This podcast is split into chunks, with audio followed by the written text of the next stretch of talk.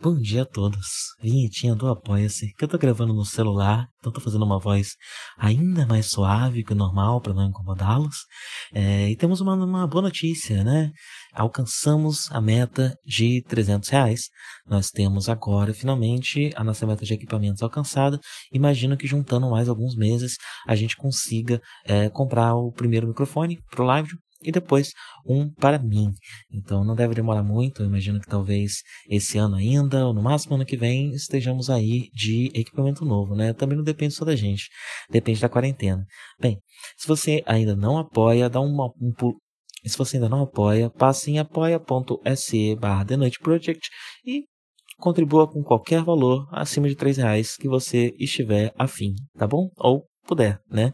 É, muito obrigado. Adolfo Tonhete, Ananinha Júnior, Carol Cocomai, Cristoman Citácio, Danilo Zanella, De Oliveira, Felipe Sales, Gustavo Ribeiro, Lucas Tavares, Mariana de Oliveira, Matheus Marvila, Natália Marques e Rodrigo Varandas.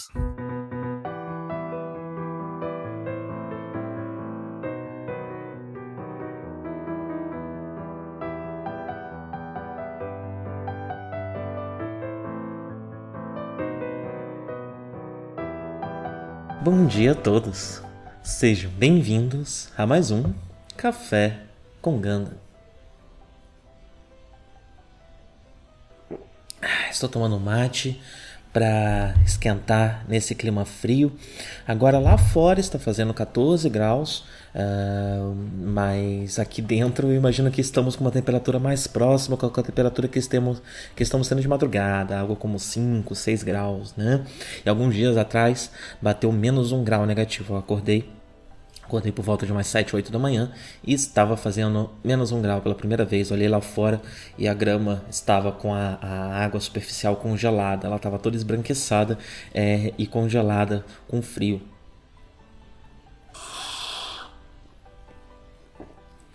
que aqui existem as quatro estações, né? E o inverno está chegando. Não neva por aqui, quer dizer, neva, mas é muito raro. A última vez foi em 2007. Antes disso só tinha é, levado lá para a década de 20. É, então, bem, acho que ainda demora pra gente ver neve por aqui. É, mas tem esses outros elementos, né? As várias folhas que caem no outono, é, essa. Eu tô querendo chamar de ada, mas não sei se é assim que chama, por cima da, da grama e aqui isso é um pouco mais bem marcado. Mas esse não é um podcast sobre as estações na Argentina, esse é um podcast sobre Gundam. E por causa disso vamos comentar o 35 episódio de Mobile Suit Zeta Gundam, uh, Tempestade em Kilimanjaro. É, é, possível que, se vocês perceberem alguma coisa esquisita durante a gravação, é porque o Cristiano foi fazer o, o, resgate dele, né, as compras durante a quarentena, e quando ele chega tem que desinfetar tudo, passar álcool, então talvez eu faça uma pausa, mude de ambiente, caso vocês percebam algum, alguma movimentação. Mas não, não deve fazer muito barulho porque eu tô com um plano aqui. Bem, é, esse episódio, ele foi. Eu vou começar a marcar agora no início de todos os episódios. Quem escreveu eles, né? Porque, como a gente comentou em alguns episódios passados, o é, Tomino ele se afastou um pouco da produção de Ganda nesse momento em que estamos, é, e o roteiro ele ficou primariamente nas mãos de uh, alguns outros roteiristas, né? É, nesse momento a gente tem uma participação muito grande de Meigo Endo é, e também da Yumiko Suzuki. Uh, e o episódio de hoje é escrito pela Yumiko, Suzuki. A partir de agora eu vou comentar quem escreveu cada episódio uh, no começo, né? Uh, eu acho que eu devo continuar fazendo isso por Double Zeta Ganda, já que ele também foi eh, escrito primariamente por essa dupla. O episódio abre é, com a Argama na Lavigne Rose. Eu queria ressaltar o como o design da Lavigne Rose é muito bonito, né? Uh, eu não sei se ele é de fato prático, uh, porque não tenho conhecimento sobre esse tipo de assunto, uh, mas ele aparenta ser bastante prático, né? Com as garras, com as placas de metal ali, e ao mesmo tempo ele é muito estético, né? Ele realmente parece uma rosa, parece uma flor, né? Então eu acho um equilíbrio muito interessante entre prática e estética, né? Mostrando que uma coisa que se se propõe realista, ou pelo menos se propõe parecer realista, não precisa necessariamente ser quadrada, chata, né? É, sem, sem imaginação. Aqui a gente tem uma beleza também nesse, nesse design, né? Lindinho, muito bom. Uh, a gente descobre logo no começo do episódio que aparentemente Faixar estão ativamente escondendo as crianças da expensão. Quando vem a expensão da, da base, eles precisam esconder as crianças, senão elas vão ser levadas, obviamente, né, para uma tutela e não para. Porque essas crianças estão numa, numa nave de batalha, né, o que eu sempre comentei desde o Gundam original. Agora a gente vê que aparentemente as naves precisam fazer um esforço para manter essas crianças lá, né? Elas têm que estar meio escondidas. E a gente tem um Camil que está agindo de maneira estranha, está um pouco bodeado. É, isso está ligado à morte da Recoa, né? A suposta morte da Recoa, acho que podemos falar sobre isso, né? é, podemos falar mais abertamente assim, porque eu lembro que quando assisti da primeira vez, essa morte não me convenceu tanto assim, não. Uh, então acho que eu posso falar mais abertamente sobre essa suposta morte. E, e ele tá bem bolado, né? Ele tá bem. Contrariado uh, e a Far até defende o Char, né? A gente vê até esse, esse, essa, essa, ligação entre Far e Char, que é algo que a gente não tinha visto tanto até agora, até porque eles estavam bastante tempo fisicamente separados. Agora eles estão na mesma nave e o que une esses dois são as crianças, né? As crianças que o Char levou para lá que hoje em dia a Far se responsabiliza por elas. É, e a Far defende o Char, né? O Camilo ele tá bastante bolado com a, com a morte da Reco e com razão, porque o 4 podia ter sido um pouco mais sensível, né? Ele podia ter se envolvido é, um pouco mais nessa questão. Ele tem mantido uma distância, uma frieza muito grande. É, e esse vai ser um tema, inclusive, nesse episódio. Mais pro final a gente vai ver também é, um pouco mais sobre é, essa questão do, do, do Char, né? Mas a Fá, que está mais próxima dele por conta das crianças, até defende. Ele fala que é ridículo o Camilo estar descontando nele, né? O que eu discordo um pouco, né? Eu acho que o Char foi sim bastante responsável pelo que aconteceu e o chá toma decisões bruscas demais sem levar em consideração o emocional das pessoas, né? E isso, enfim, é, causa uma série de problemas, né? E a gente vai ver bastante disso ainda, não só nesse episódio, como ao longo da série, né? essas decisões meio frias, meio manipuladoras, que mesmo um Char que aparentemente é, não, não está mais tão envolvido em um plano de vingança, uma estratagema, algo desse tipo, parece ter se tornado a forma dele de lidar, né? Porque ele cresceu nesse ambiente e desde muito cedo aprendeu a fazer as coisas dessa forma. Então parece ser o tipo de jogo político com o qual ele está acostumado, o tipo de estratégia com o qual ele está acostumado, é, e que gera uma série de problemas. Né? A gente ainda vai ver bastante disso.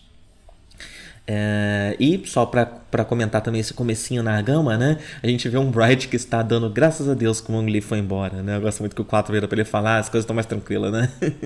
Sem ele por aqui é, te enchendo o saco. Então o Wong Li, depois de ter sido convencido no episódio passado, acho que foi no passado, no retrasado, não lembro, é, de que o Bright sabe o que está fazendo e deve ser confiado, ele resolveu ir para outro canto, fazer alguma coisa mais útil do que ficar enchendo o saco do capitão da nave, né? Bem, e aí nós somos apresentados aos planos de combate que estão por vir, né? A gama já foi devidamente é, reabastecida e devidamente consertada em Lavin Rose, e agora o próximo passo é participar de uma operação conjunta com a Caraba em Kilimanjaro. Eu não sei se isso já tinha sido citado nos episódios anteriores, mas eu juntei algumas informações aqui ou ali, dei uma pesquisada, né? É, e bem, uh, e também lembrei de algumas coisas que a gente já tinha comentado aqui e que já estavam um pouco apagadas da minha memória, porque são da última vez em que uh, os personagens estiveram na Terra, né? Bem, pra, é, vivendo um pouco a memória, né? E dando também um pouco mais de informações, é, esse monte Kilimanjaro, é, Kilimanjaro é um monte, esse monte ele é um vulcão adormecido que fica na Tanzânia, Tanzânia, ali na África, né? e que é a nova base de operações terrestres dos Titãs. Se vocês lembram bem, os Titãs estavam em Jaburô, eles saíram um pouco antes, né, ali meio que conjunto com o ataque é, que a Elg estava fazendo, já sabendo desse ataque, né, e deixaram a base para explodir é, como uma emboscada para os membros da Elg essa saída de Jaboró usou a base em Nova Guiné, que era que estava sendo atacado por Caraba enquanto a gente ainda estava na Terra, né? Nova Guiné, que fica na Oceania. É, usou essa, essa base na Nova Guiné como ponto de transferência. Então as coisas foram levadas, já, já morou para lá, e depois de lá foram levadas para Kilimanjaro. E no momento em que nós estamos aqui da linha do tempo, a base já está aparentemente estabelecida em Kilimanjaro, é, porém está sendo atacada pela Caraba. E a, a, a Argama vai vai fazer essa, essa coordenação. Né? O plano é que a Gama vai dar suporte à Caraba, mas servindo como uma distração ali na atmosfera, até para evitar um, uma, uma junção também das forças da Alexandria, que também já estão postas, né? É, e, e, e, tirar um pouco do foco da Terra para dar uma facilitada para Caraba. As Mobile Suites no primeiro momento não vão descer, né? é um plano mais de distração. E eu me perguntei muito do porquê eles fizeram esse caminho, né? Quando eu a primeira vez, eu não lembro se, se, se a, a, a, o destino final de Kilimanjaro já estava claro pra gente, né? Ou se eu realmente não tinha me tocado disso. É, mas, bem, se a gente olha no mapa, né? Parece ser um caminho mais curto e da Amazônia pro... Uh, para para Tanzânia, né, uh, pelo, pelo leste, né, é, mas atravessando este oceano aqui que eu já não lembro mais o nome dele, mas o oceano que está entre a América do Sul e a, a África. Mas eles preferem ir pelo outro lado, eles vão pelo lado da Ásia, né, então eles passam pela Oceania, Nova Guiné fica na Oceania, né, usam esse lugar como, como ponto de transferência e depois vão para é, Kilimanjaro, que fica na África. Bem, existe uma série de suposições aqui. Né? A primeira coisa é que eu imagino talvez que essa visão minha de que é mais fácil ir da, da, da América para a África não está levando em consideração que uh, a Tanzânia fica uh, bem ao leste da África né? e bem ao sul, uh, enquanto nós estamos no Brasil, teoricamente, mas na Amazônia. Né? Então a gente está também bem a noroeste do Brasil. e talvez nem seja exatamente no Brasil, porque a gente só sabe que Jaburu fica na floresta amazônica, mas não sabe que fica tão certamente no Brasil. A gente especula, uh, porque isso foi confirmado posteriormente no Gundam Origin, que eu não tenho certeza da total canonicidade dele, né? Mas nessa época no material original a gente não tinha essa informação. Uh, também se especula pela, pela, pela, pela bandeira da federação, né? Que é muito similar à bandeira do Brasil. Uh, então eu não estava levando em consideração que essa, né, eles estão uh, em, em, esse caminho seria mais curto se a gente não levasse em consideração que eles estão nos extremos dos seus respectivos continentes, né, nos extremos opostos dos seus respectivos continentes. Uh, uma outra coisa que eu levei em consideração é que essa transferência precisava ser mantida em segredo. e se vocês lembram bem, o Conselho da Federação aconteceu em Dakar. Então a África parece ser um território com muitas, muitos com, com, prédios da federação, com uma presença muito grande da federação. É, e a ELG faz parte da federação. Né? A ELG ela não é um elemento à parte, ela é parte da federação.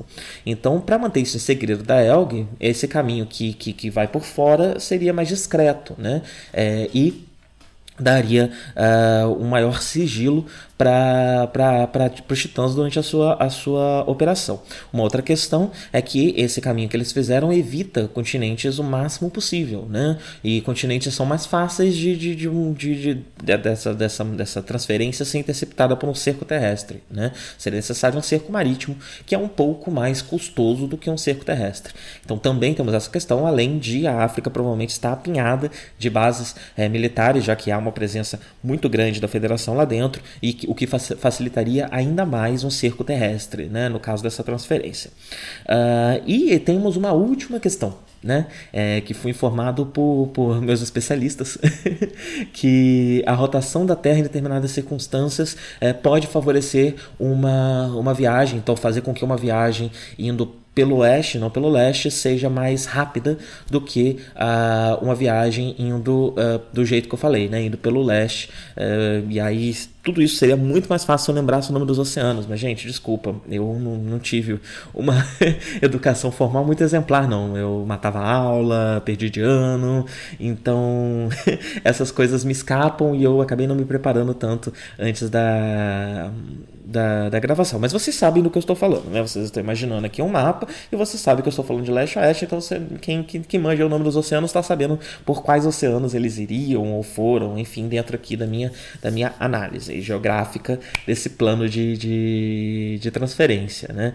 É, então, bem, essa dúvida me surgiu durante a gravação e eu juntei essas informações para justificar por que, que eles estão indo pela Papua Nova Guiné e não uh, pela, pelo outro caminho. Né? Até porque pelo outro caminho talvez não fosse possível fazer viagens únicas, eles ainda precisariam, ainda seria distante o suficiente para eles precisarem de uma base de transferência. Né?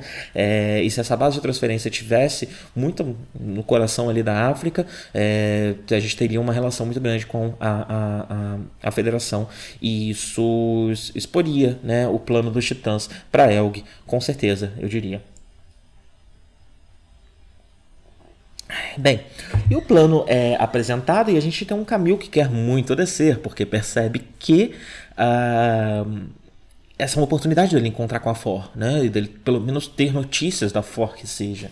Então ele quer muito descer, ele já está com esses ânimos exaltados com, com, com quatro, né? E ele abertamente compra briga com o Char, né? Dessa vez. É, é interessante ver que ele ainda conta com esse capital de confiança que ele tem dentro da gama, então ele deixa bem claro pro Shark, olha, eu tô indo embora porque eu não quero saber dessa conversa, seja qual for o plano, eu vou seguir, mas falou, não quero estar tá aqui, não, não tem cabeça para te ouvir falar, basicamente, né, é o que ele está dizendo. É... Ele compra essa briga bastante aberta ali, né, no meio de toda a tripulação, ao contrário de até agora essa disputa que essa disputa estava sendo um pouco mais particular, né, um pouco mais só as pessoas mais próximas, como a Faz, estavam percebendo o que estava acontecendo. Ele abre o jogo dessa vez é, eu também me perguntei mais, mais questões geográficas, né? Poxa, a Terra é bem grande, né? Por que, que o Camil tem tanta certeza que ele vai ter uma notícia da Fora ou que ele vai encontrar a Fóssil e? Mas, se a gente lembra bem, né? A Fora estava. É, o, Psycho Gundam e a Fora estavam sendo experimentados durante essa transferência é, de bases, né? Então, sim, ele tem razão em achar que ou a For vai estar em Kilimanjaro ou que pelo menos em Kilimanjaro ele vai ter alguma notícia da For, porque durante esse processo de transferência para Kilimanjaro eu estimaria alguns meses atrás, não dá para ficar muito, não fica muito claro quanto tempo se passou, mas eu diria que pelo menos alguns meses se passaram, uns dois ou três meses, para mais. É, e bem, ele teria provavelmente uma notícia de para onde a For foi, foi é, em Kilimanjaro, né? Durante esse momento em que ele pensa na For, né, que ele percebe que a vontade dele de descer vem desse desejo de encontro com a For, é muito interessante ver como o Camilo está fazendo uma, uma autoanálise bastante profunda, né? O menino realmente está se esforçando para manter o seu centro durante esse momento difícil. Esses momentos de combate, é um esforço muito maior do que o Amuro fazia na sua época, né? E aí, de novo, a gente, ao mesmo tempo, sempre que eu falo isso, eu gosto de lembrar que o Amuro era mais jovem que o Camilo, em uns três anos, né? E isso faz bastante diferença na vida de um adolescente. Mas ele está fazendo um esforço muito grande para manter o seu centro, né? E aí ele faz essa autoanálise e até reflete que ele também está agindo emocionalmente, é, ele também está deixando a, a, emoção tomar conta das suas ações, né? E por causa disso seja até um pouco injusto ele estar culpando o 4 do jeito que ele está culpando. É interessante ver essa capacidade de análise do Camilo, porque é um personagem que vira e mexe mostra uma postura bastante complicada, né? Bastante misógina, eu diria. Acho que é, é o assunto mais é, relevante aqui, né? Ele, ele, ele, ele repete ele propaga essa, essa misoginia da sua, da sua socialização e dos papéis que ele está tentando cumprir e dessa relação que ele tem é, de, de para deixar de ser criança ele precisa se tornar um homem. Ele não pode mais e ser um homem é ser misógino né? É, então é, é, tem todas essas questões do personagem, mas é interessante ver como ele olha para dentro de si mesmo e se critica e se analisa, é, porque esse vai ser um elemento interessante para a gente ver a evolução do personagem nesse final de série, eu diria. Então é bom já ter olhos atentos a esse tipo de coisa, né? Porque já estamos nos últimos 15 episódios né, da série, estamos entrando, estamos quase, estamos no, na metade para o final do penúltimo cur da série. Então. Um, é, é, interessante notar esse tipo de coisa. Uh, e. E descobrimos também que o Camilo está cuidando do cacto da Recoa. Ele dá o raro para as crianças, deixa as crianças cuidarem do raro, né? Pra, que enfim, não ia dar para ele descer com o raro de qualquer jeito, e mesmo se desse, ele não ia separar as crianças disso, né? Ele, desculpa, o plano dele ainda não é descer. Mas ele, bem, parece já ter algum plano se você parar para pensar em como ele está deixando várias coisas, várias pessoas responsáveis por diversas coisas, né? Se o plano dele fosse só lutar ali fora rapidinho, ele não precisaria deixar alguém responsável pelo raro, alguém responsável pelo cacto, né? É, e ele está é, lidando, né, cuidando dessa, desse cacto que floriu uh, da, da Recoa. Né? É interessante até que a, ele pede para Fá cuidar do, do, cacto. E a Fá até pergunta uh, por quê, né? Por que você está cuidando disso daí? Por que isso é tão importante, né? E ele não, não dá nenhum grande motivo para isso. Ele fala que é por motivo algum, mas a gente pode especular que, bem, é uma lembrança da Recoa, né? um símbolo muito forte, a flor nascendo num cacto. Inclusive, o Mobile Suit Breakdown, eu não ouvi, é, mas o Mobile Suit Breakdown desse episódio, do episódio 35, é, tem uma pesquisa sobre um filme chamado Cactus Flower, uh, que aparentemente tem elementos que podem ser usados para a leitura da série. Eu ainda não ouvi, mas eu recomendo que vocês vão lá ouvir, porque no geral eu confio bastante no trabalho deles, né? Gente eu discordo de uma coisa ou outra, mas no geral confio bastante no material que o, que o podcast produz. Então, quem souber inglês e quiser ir lá dar uma olhada, é, recomendo. Uh, mas, bem, independente dessa leitura, né, independente de usar esse filme enquanto leitura, é com certeza um símbolo muito forte. Uma flor que floresce de um cacto, que é a última, o, que, o que, sobra né, da, da, da, das, das, plantas da, da arecoa, que ela se desfaz dessas plantas enquanto ela está se perdendo nessa compulsão maluca e nesse, nesse, nesse, uh, nessa montanha russa emocional que ela foi colocada por conta de uma sugestão psíquica do Siroco. Ela se desfaz de todas essas plantas e a única planta que resta floresce justamente quando ela é debanda, né? justamente quando ela vai embora é, para encontrar com, com o Siroco que cresceu dentro da cabeça dela e que fez ela repensar toda a narrativa da vida dela para explicar por que ela está indo, né? em uma narrativa muito similar à de uma, uh, à de uma mulher que é vítima de, de abuso e de violência né? no, no relacionamento.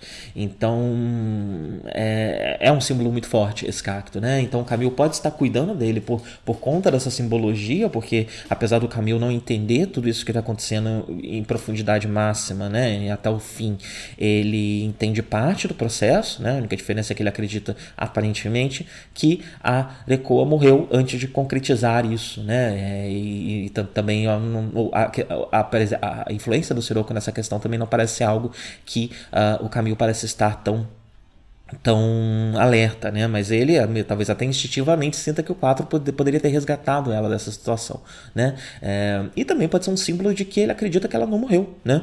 A gente não encontraram um corpo, não tiveram uma prova mais certa de que ela está morta. É, e bem, o, ele é new type, né? Então ele sabe das coisas. É, eu diria que é mais um, um, indício aqui de que o Camilo está até um pouco ciente de que a Record pode estar viva, né? Ao contrário de toda a outra tripulação que parece ter certeza absoluta de que ela morreu no combate. Uh, bem, e aí nós vemos um pouco do outro lado, né, o lado é, dos titãs antes da batalha. E nós descobrimos que Yazan foi enviado por Siroco para com, comandar um batalhão novo, um batalhão de uma suíte nova chamada Barzan, é, e também o, o, o, batalhão de Rambrabis que ele já estava comandando junto ao Siroco, né? É, e esse batalhão de Barzans eles não são é, da, do Dogos Gear, não são da Júpiteres é, e da, da ala do Siroco dos Titãs, né? Eles são de Alexandria é, e esse, essa, essa, a participação deles nessa batalha vai ser um esforço conjunto desse batalhão do Yazan é, junto com a Alexandria e o Yazan vai estar está comandando também esse novo batalhão de, de Barzans que a Alexandria tem, né? E vamos falar um pouco dos Barzans, né? É, ele foi introduzido com uma música ominosa, né? E a gente vê o Yazan tem uma música de vilão enquanto ele olha para suítes novas, é, mas ela não é exatamente uma suíte poderosa, ela é uma novidade, ela é poderosa no seu número, né? A RMS 154 Barzan, ela foi criada pelos Titãs para substituir o GM2. É, lembram, né? O GM é aquela aquela suíte é, genérica criada baseada no Ganda. O GM2 é a sua continuação, que era a, um modelo genérico de produção em massa mais comum que a gente estava vendo na federação no começo uh, do Zeta Ganda. Né? E a Barzan é a, a, o sucessor uh, por parte dos Titãs desse modelo, né? para ser o um novo modelo genérico de produção em massa dos Titãs. Ele é baseado primariamente no Ganda Mark II, mas também usa parte de outras suítes para facilitar a produção, o que faz com que ele também tenha muitos elementos do Isaac, que é a evolução do Zaco e a a suíte genérica, outra suíte genérica que a gente via, né? Só que o GM2 descende da tradição da Federação de, de Produção de Suítes, enquanto o Isaac descende da produção de suítes de Xeon, já que, ah, no fim das contas, ah, vários desses cientistas de Xeon se juntaram à Anaheim Electronics e agora ambos os lados são produzidos eh, pela mesma empresa, né? E o Barzan acaba sendo um resultado dessa cruza, né? Porque ele, além de ter várias peças que podem ser usadas de ambas, de ambas as tradições, né? De, de, de engenharia, eh, ele também ah, pode usar qualquer equipamento e qualquer arma produzido tanto para o hijack quanto para o GM2. Né? Ele tem elementos de design do Hazek, do, do no, no, seu design, ele, o design dele é uma cruza dos dois, uh, como o sensor Ciclope, né? o, o sensor de um, de, um, de um olho só. É, mas ele também tem essa capacidade de, de, de, de, usar todos esses equipamentos. Então ele é um, um, um, o efeito prático, né? o primeiro efeito prático em massa, produzido em massa, dessa junção de, dessas duas tradições de, de, de produção de suítes, o que provavelmente significa que a partir de agora a gente vai ver um pouco mais de híbridos, né? e essas tradições um pouco menos separadas a partir de agora na cronologia do Universal Century. Uh, eu não achei um motivo, pesquisei, li o artigo, pesquisei bem e não achei um motivo para ele ter essa coisa que parece um propulsor nas suas genitálias. Ele tem um, um, um, hexágono, né, que parece muito com um propulsor. Parece que ele vai usar aquilo para manobra e talvez até use, é, mas ele fica bem ali no lugar onde ficaria as genitais se ele não fosse um construto e sim um ser humano biológico, como o que ele imita enquanto construto. É, não sei, não sei se aquilo realmente é um propulsor, ou se ele realmente serve algum propósito, ou se foi só uma ideia mesmo de não saber muito bem o que colocar ali. Ah, e bem, agora a gente tem essa suíte produzindo em massa, não fica muito claro quantos exatamente a Alexandria tem, mas o Yazan comenta que são vários, então parece ser uma, uma, um batalhão bastante poderoso, bastante forte, né, numérico. E o Yazan, comandando esses dois batalhões, uh, enfrenta primariamente uh, quatro no Hyakshiki e Camille no Zetaganda. É, os Sambrabes estão usando a serpente do mar, né? Que é aquele. aquele eu não sei explicar muito bem, mas é, é, uma, é uma, corda, uma evolução de uma corda com corrente, né? Ele tem tipo esse fio fio de nylon que eles disparam, eles têm uma ponta com propulsor, né? E daqui do outro lado eles têm um grip, um, como se fosse uma, um, um, punho de uma espada, que quando eles apertam ali, solta essa, essa, essa ponta com propulsão, e eles podem direcionar, aparentemente, controlar essa, essa ponta com, com propulsão, e esses dois elementos são ligados por um cabo cabo, né? um fio, algo bem fino, né? Imagino que não seja só um fio de nylon, ele é um, um fio mesmo, né? É, mas que, dadas as proporções ali do, do robô, parece algo muito fino, é, muito semelhante em proporção a um fio de nylon, em proporção a um ser humano, né? É, e se eu me lembro bem, eles conseguem soltar descargas elétricas com essas serpentes do mar, e eles conseguem, é, então eles usam elas tanto para amarrar o, o, o, as suítes inimigas, né? Quanto para descarregar, é, descarregar essa energia é, elétrica neles. E eles estão usando essas armas e dão um trabalho muito grande já para o Hyakushiki e para o Ganda, né? principalmente porque o Hyakushiki perde ali o controle e começa a entrar na atmosfera. E aí a gente também precisa lembrar que o Hyakushiki não está preparado para entrada, entrada e reentrada da atmosfera, ao contrário do Zetaganda, né? Se vocês lembram a, quando eles foram atacar a base de Jaburo, Uh, o Hyakushiki estava usando aqueles balões né, de entrada na atmosfera que, que a maioria das suítes usavam, enquanto o Camille, que estava pilotando na época ainda o Gundam Mark, Mark II, estava usando esse Wave Rider, né, essa, esse pedaço que eventualmente foi acoplado na forma caça do Zeta Gundam. Né, e o Camille precisa socorrer o Hyakushiki que está sendo já dragado pela, pela, pela, pela, pela atmosfera né, e pela, pela gravidade é, e vai se destruir na reentrada. Né? Então ele vai lá ajudar e eles não têm mais escolhas a não ser descer, né? Para para para a felicidade de Camille, né, que já estava esperando por isso e talvez até já pressentindo isso com seus poderes new types. Ele não tinha exatamente um plano de debandar, eh, que é também uma possibilidade, já que ele estava deixando pessoas cuidando de todas as coisas que precisavam de cuidado dele, né? É, ele com certeza talvez estivesse sentindo essa uma, uma leve premonição aí desse desse ocorrido, né, do que ia acontecer. Já está acabando o meu mate. No final, eu não sobrou água quente, então no final eu dou uma chupadinha ali para terminar a água que está agora escorrendo e assentando entre as, as marinando na, na, na erva, né? Bem, vamos para Kilimanjaro, descem os dois no meio do combate uh, e de cara a gente já descobre que o Jamitov Heimen parece ter um plano, né? E, bem, esse plano fica bem claro logo, né? Uh, Psycho Gundam está aqui, o, o, o Camilo estava correto, né, nas suas premonições. Então, assim, todos esses pensamentos que pareciam wishful thinking do Camilo estão se revelando premonições, né? Enquanto uh, o episódio discorre o Psycho Gundam está lá, o Camille vê o Psycho Gundam, mas percebe que que o Uh, que a, a Ford não está lá dentro, né, com, com, seus sentidos, ele percebe como outra equipe, imagina até que tem um outro piloto lá dentro, mas logo a gente percebe que não, a Ford está tentando pilotar o Psycho Gundam remotamente, uma forma provavelmente de diminuir a, a a capacidade dela de agir por vontade própria, né, a autonomia dela durante as batalhas.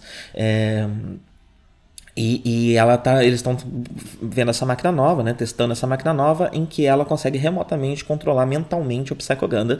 E claramente não está sendo nem um pouco legal para ela, pois ela está sofrendo muito, né, sofrendo muito com diversas dores. Uh, e ela está lá tentando uh, pilotar o, o, o.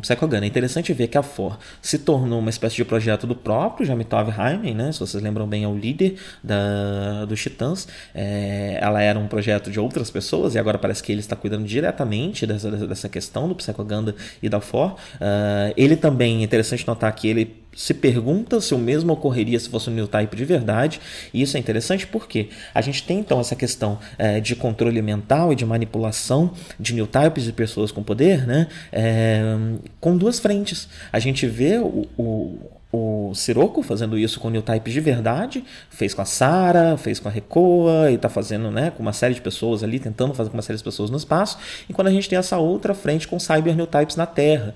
E um diálogo entre elas parece começar a ser impossível, né? Essas duas frentes provavelmente vão se encontrar, e um diálogo das descobertas que estão sendo é, tidas entre essas duas frentes uh, vão com certeza vão ocorrer em breve, né? E é interessante notar também como que uh, Gandalf não fala tanto de propaganda fascista, não fala tanto de convencimento da população através da propaganda fascista, mas está trabalhando com esse grupo fascista que, é, em duas frentes, está manipulando a mente de seus soldados e das pessoas que os apoiam, né? Para o seu benefício e para o seu próprio plano aqui, né? Para a sua própria agenda. É, tanto que a gente vê que a, a Fora está em uma espécie de transe, né? Ela tá, sofreu uma espécie de lavagem cerebral, um transe ou algo assim, né? Porque ela está, não está reconhecendo o caminho, está seguindo uh, o seu protocolo, e isso pode estar ligado até mesmo com a questão da memória, né? Ela tinha essa coisa de que ela queria resgatar a memória dela, reencontrar a memória dela, é, e talvez ela tenha passado por mais um reset, né? Por mais um, um apagamento aí, não sei. É, mas bem, ela não está ligando muito bem com, não está respondendo ao Camil que tenta salvá-la a todo custo, né? É, e o 4, ele parece estar tá descobrindo agora que a questão do Camil com a Fora é um pouco mais profunda do que ele imaginava, com o pouco contato que ele teve com essa questão, né, durante a última incursão à Terra. É, parece haver bastante, ele parece estar bastante surpreso com o que está acontecendo à sua volta, né? É, bem, Enquanto isso, lá do lado de. Ah, sim. E os dois, Camil e Quatro, né, são trancados na mesma sala que a For pelo uh, eh, Jamitov Heimen. E, bem, precisam arrumar um jeito de escapar, né? E começam ali uma forma de escapar, enquanto a, a, a For deixa de pilotar o Psychoganda remotamente e vai pilotar o Psychoganda. Uh, presencialmente, né? E se eu não me engano, a esse ponto já temos um Psychoganda Mark II, mas eu vou deixar para falar disso no próximo episódio, é, porque vamos ter mais Psychoganda, né? Bem, e do lado de fora, o Amuro está no campo de batalha, pilotando uma, uma suíte que eu acho que a gente ainda não tinha visto, chamado D, chama, chamada DJ. É, vamos falar um pouco da DJ, a MSK008 DJ. Ela é uma suíte protótipo feita pela Caraba, é por isso que ela tem esse K, né? É MSK de Mobile Suite Caraba, é, que é baseado naquele Rick Dias que a Elg tinha deixado para trás para o Amorô pilotar. É, ela é um pouco mais adaptada do que o Rick Dias para uso terrestre. O Rick Dias ele funciona muito melhor no espaço, né? Porque ela tem um sistema de resfriamento melhor e mais leve esse sistema de resfriamento, já que no espaço você não precisa se preocupar nem com calor nem com peso, né? É, na Terra isso é um pouco mais relevante. É, ela também tem essa capacidade de planar um pouco acima da Terra. Ela tem, acho que, pequenos propulsores na solo, algo do tipo, uh, o que elimina a dificuldade de terreno, né? Uma, algo bastante terrestre, né? uma preocupação bastante terrestre. E também tem uma melhor capacidade de comunicação, porque ela tem antenas, diversas antenas, é, também porque na Terra você tem mais obstruções né? para um, um sistema de comunicação do que no espaço. Então essa potência de comunicação é bastante relevante se você estiver coordenando um ataque com uma certa distância entre as suas unidades. Né? É, e uma coisa interessante é que o Amuro participou desse processo como engenheiro. Né? Ele não só está pilotando ela, como ele ajudou a, a projetar e a construir essa, é, esse modelo. É, que deve ter dado muito trabalho para Caraba, porque se vocês lembram bem, a Caraba ela não é muito bem financiada, é, nem tem muitas, muitas, muita gente para trabalhar e tudo mais. Né? Ela é uma, uma operação bastante pequena comparada à Elg, e ainda mais comparada aos Titãs. Né? É, bem, e aí a gente tem esse, esse caminho que está em choque com essa situação da For, e a gente tem um Amuro que rapidamente percebe tudo que está acontecendo muito mais rápido do que o Char, né? e ainda confronta o Char. Por que, que ele não tomou uma atitude sobre esse amor? Né? Por que, que ele vai deixar acontecer de novo, obviamente, se, é, se referindo a Lala, né? A situação amorou Lala e Char, né? E a gente tem um Char que reage de uma forma bastante desinformada, parece, né? Não sei se é impressão minha, mas é uma certa insensibilidade mesmo, uma falta, uma, uma falta de empatia, né? Ele não estava sensibilizado com nenhuma dessas questões. Ele olha para para a forma como o Amorô reage, como eu devia estar me preocupando com essas coisas, né? É, e bem, é bem óbvio que ele não que ele não se preocupa com essas coisas, né? A gente tem um chá que sistematicamente desde o começo da série está mandando crianças para guerra, está colocando todo mundo em perigo, é, gente que está fugindo, gente que não está preparada, ele só abre as portas e deixa aí, porque ele está querendo criar new types, né? Essa é a grande, a grande preocupação dele, né? Ele quer criar um exército de new types, ele quer uma força new type dentro da Elg e, e bem, algum, pensar apenas dessa forma não está dando muito certo, já que ele está deixando de lado essas, é, essas uh, esses detalhes, né, de emocionais, como a relação de, de, de, de Camille e também com a questão da Recoa, né? Ele não está tendo acessibilidade correta numa tentativa de replicar, né? Como eu disse, ele está tentando replicar a base branca. Então ele está tentando replicar algo que foi construído através de um sentimento, através de, um, de uma relação saudável entre, entre pares, né?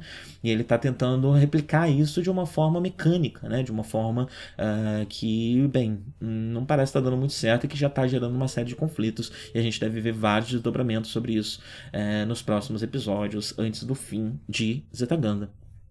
Bem, eu não estou mais com o meu mate, eu não sei se deu para reparar, eu, talvez eu tenha saído de forma discreta o suficiente para parecer que esse episódio correu de uma forma ininterrupta, mas eu mudei a minha base da, da sala para o quarto é, com a chegada do Cristiano com as compras, então eu não tenho o mate para fazer o barulhinho aqui no final. É, imaginem que eu estou tomando mate. Imaginado. E tenham todos um bom dia e até a próxima.